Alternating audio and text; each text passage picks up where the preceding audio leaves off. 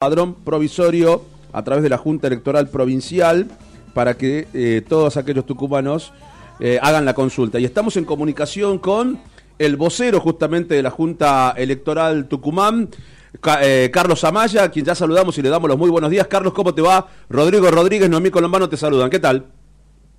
Hola Rodrigo, muy buen día, un gran saludo para Noemí, una excelente compañera de trabajo en algún momento en el radio. Te quiero, Carlitos, tanto tiempo únicamente en época de elecciones te escuchamos. así es, así es. ¿Cómo estás vos? Le debo visita a mis amigas. Claro. Este, ¿Cómo estás vos y tu familia? Bien, bien, felizmente. Espero que la tuya también. También, en la lucha de todos los días. Un abrazo grande, Carlitos. ¿eh? Gracias, querido. Siempre tengo muy buenos recuerdos. Gracias. Bueno, Carlos, este, quedó ya eh, habilitado para hacer la consulta del padrón electoral provisorio de 2023.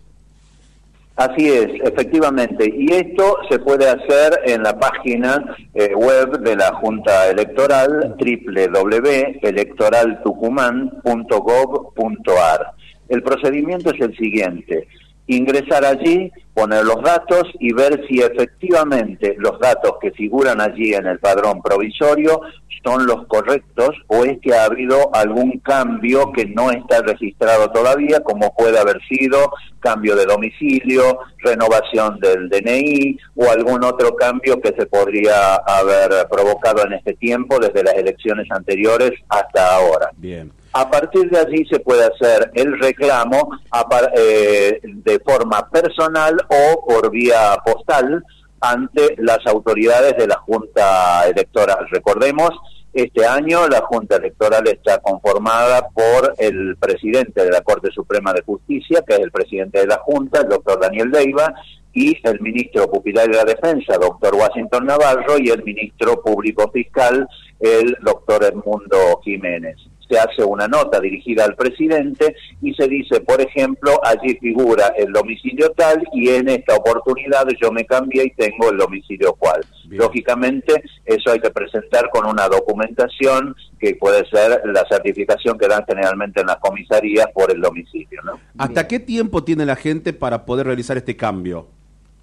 El cambio, como te decía, solamente puede ser personal en la Junta Electoral, en la Madrid 661, de 7 a 20 horas, en los centros judiciales de Concepción y Monteros, o en los juzgados de paz. Esto para el interior, ¿no es cierto? Y el plazo vence el día 3 de marzo próximo. Ah, 3 de marzo, bien. Ahí, ahí se cerraría ya el padrón. Ahí se cierra el padrón y se da a conocer el padrón definitivo recién el 31 de marzo. O sea, se van a incorporar todos los cambios y a partir de allí se lo da a conocer el 31 de marzo. ¿Hasta cuándo es obligatorio, Carlos, el poder votar? Ah, la edad. Sí. La edad es eh, eh se puede votar hasta cualquier edad, esto es la realidad, digamos, porque eh, puede estar o no incluido en el padrón y si yo ya tengo 80 años y quiero votar, puedo ver y si no estoy incluido puedo reclamar que me incluya. A eso apuntaba precisamente, así en el padrón figuraban todos más allá de que hayan superado los 70 años, creo, ¿no? Claro, porque además eh, recordemos en esta cada vez avanza más la edad de la gente por una cuestión de salud y demás eh, que está en condiciones de ir a votar y que quiere hacerlo y eso, por supuesto, tiene todo el derecho. Correcto. Ahora, este, Carlos, creo que en esta semana o la semana pasada, no recuerdo bien, se hizo la apertura de sobres eh, para la empresa que se iba a hacer cargo de la logística. Eh, ¿Esto ya se hizo? ¿Ya se sabe cuál es la empresa?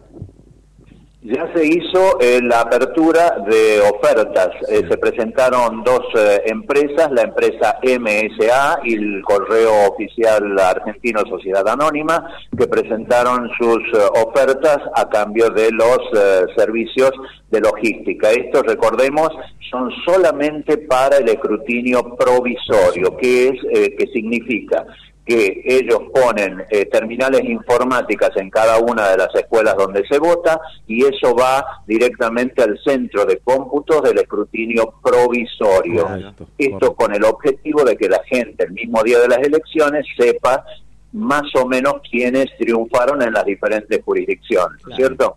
¿Y, se sabe cuál? Pero esto no tiene el valor definitivo porque el valor definitivo y legal lo tiene el escrutinio definitivo que lo hace la Junta con su propio personal, como quien dice voto por voto. Correcto. Ahora, pero ¿se sabe cuál es la... cuál ganó?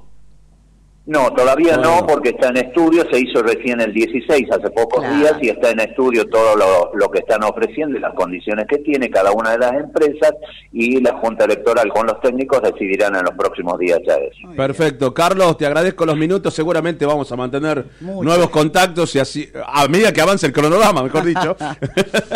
así que te quiero agradecer los minutos con LB7, con Radio Dinámica. Si me permitís, te doy dos fechas más que están muy cercanas. Una es el 6 de marzo que vence la presentación de frentes y de alianzas electorales. Esto es institucional, no es que deben presentar los candidatos, sino que deben presentar tal partido con tal partido y tal partido, formamos este frente. Eso es lo que tienen que presentar.